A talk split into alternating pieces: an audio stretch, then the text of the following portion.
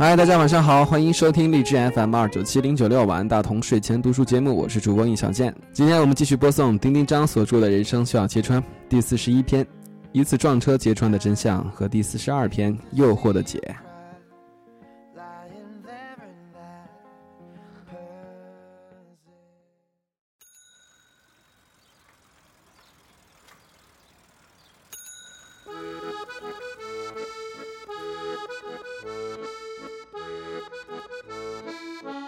一次撞车揭穿的真相。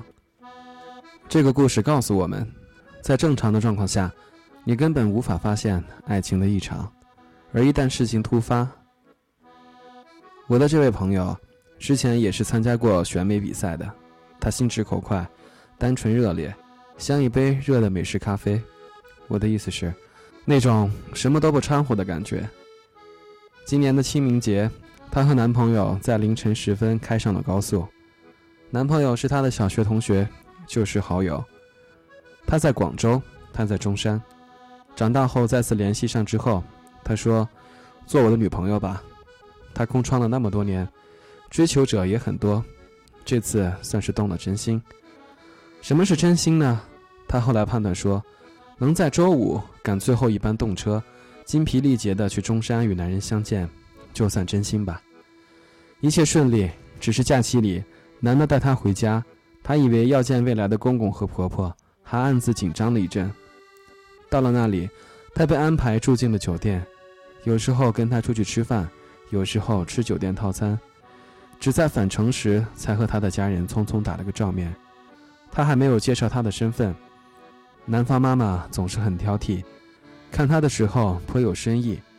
女孩接过橙子，觉得这趟来的好莫名其妙。高速上几乎无光，远光灯照过去的时候，前方路上突然出现一堆横排的巨石，速度在一百迈以上，刹无可刹。他急打方向，冲向右侧护栏，车前身毁得很厉害，他被卡住了，动弹不得，还闻到刺鼻的汽油味儿。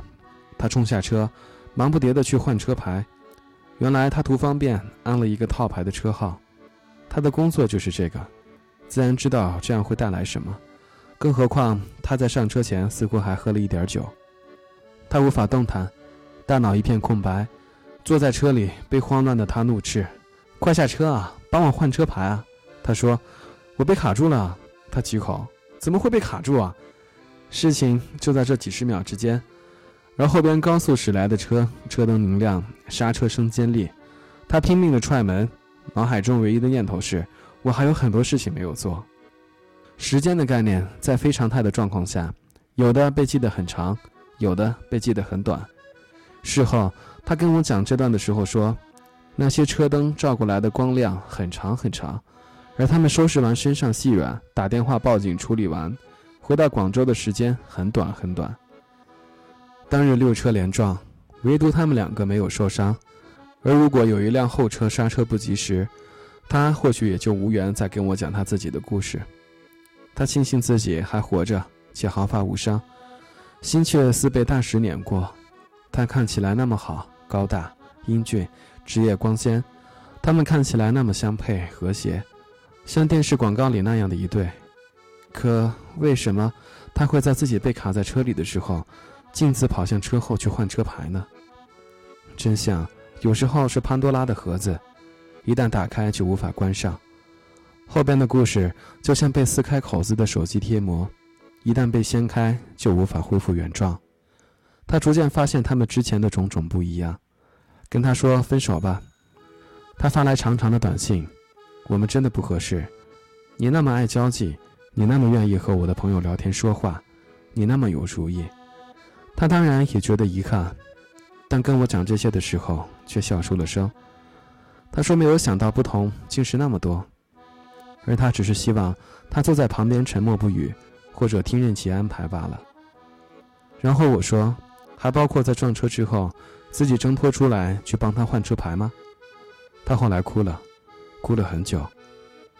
我们未必会遭遇到天灾人祸，也无法保证在这些面前依然能够保持我们应该有的姿态。我没有谴责他的意思，他们分手。也不仅仅是因为这场车祸。我写下这篇时，觉得现实就是这么直接刺目，像午后两点钟的太阳一样。一个在正常时期里很爱你的人，在非常时期未必还会；而在非常时期保持足够对你关注的人，似乎更值得托付。当然，需要提醒的是，我还是认为，不要和使用套牌车的人交朋友，不要和酒后驾驶的人交朋友，高晓松也不行。这样真的很容易撞车，而你会是副驾驶上的那一个。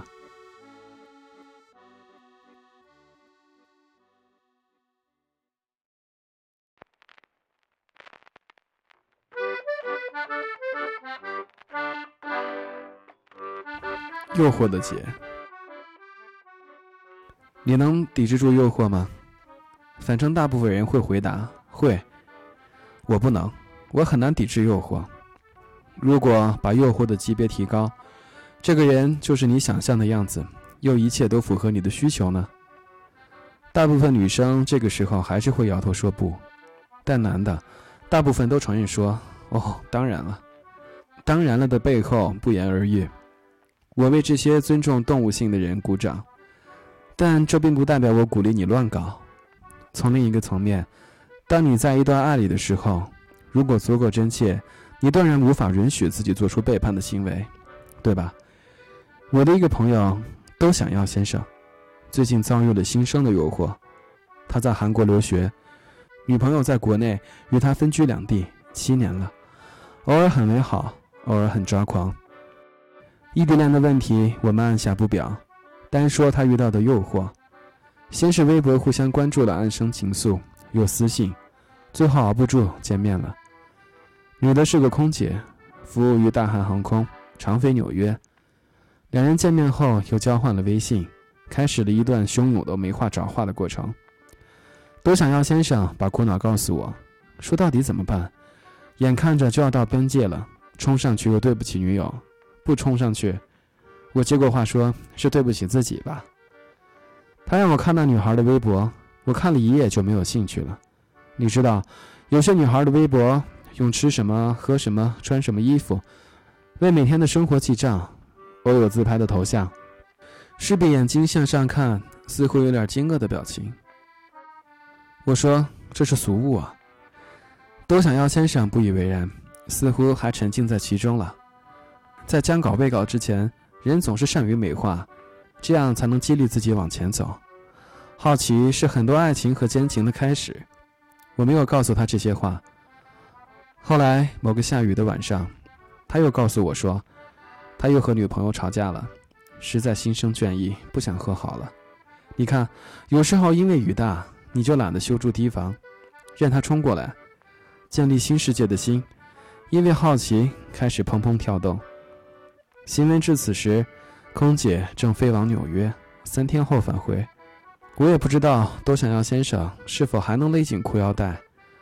我在爱情里是悲观主义者，信奉事出有因，因大则果大。基本上，我觉得正牌女友微。烈焰对男人来说是件刺激的事，确实，有的时候焰也过于轻浮且不够争气。还是都想要先生。有一次陪好友烈焰，也在韩国。当时，事主想当夜把女主搞定，于是三个人在家里推杯换盏。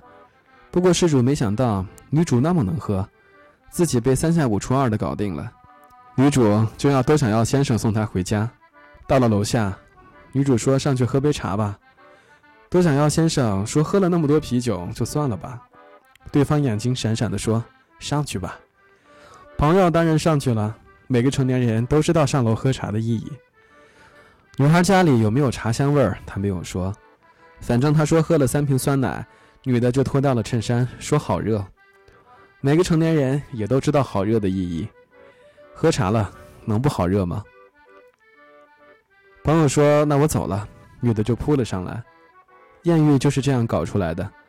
当你愿意上楼喝茶，又能够感受到对方好热，就签下了某种契约。认可了某种需求，和哆啦 A 梦的故事一样，一切进展到即将完美的时候，对方戛然而止，说：“哦，今天大姨妈来了，真是酒后乱性，都想要先生倒头睡去。”后来，女方多次在各种途径上打招呼联络，想来是要弥补遗憾。朋友突然格外忠贞了，他回复对方说：“你家亲戚太多了。”这样的事情造成了朋友对爱情的不坚定，甚至借此怀疑女生。他说：“真的是这样吗？”每个人都有一颗蠢蠢欲动的出轨之心，我实在无法回答他。至少，这些他遭遇的人无法让我给出一个否定的答案。在动物性这件事情上，我常怀有一百个敬畏。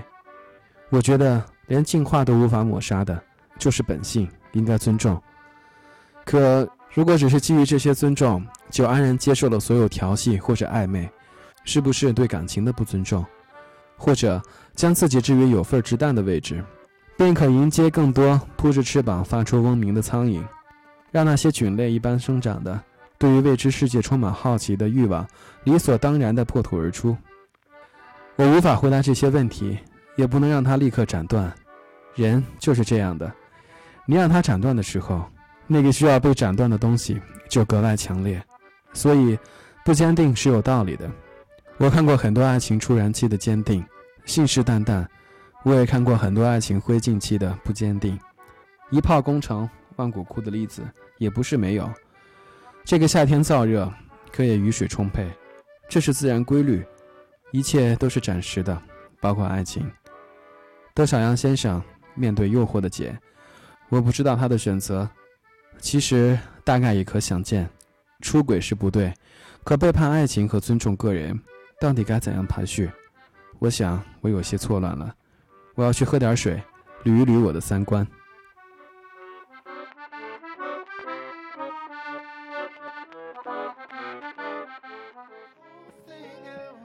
OK，今天的书就读到这里。如果你是第一次收听，并且觉得还不错的话，请搜索我的微信公众账号 DTULife。如果你有什么好的书目想分享给大家的话，请在平台里给小贱留言。好，晚安，大同。晚安，亲爱的你。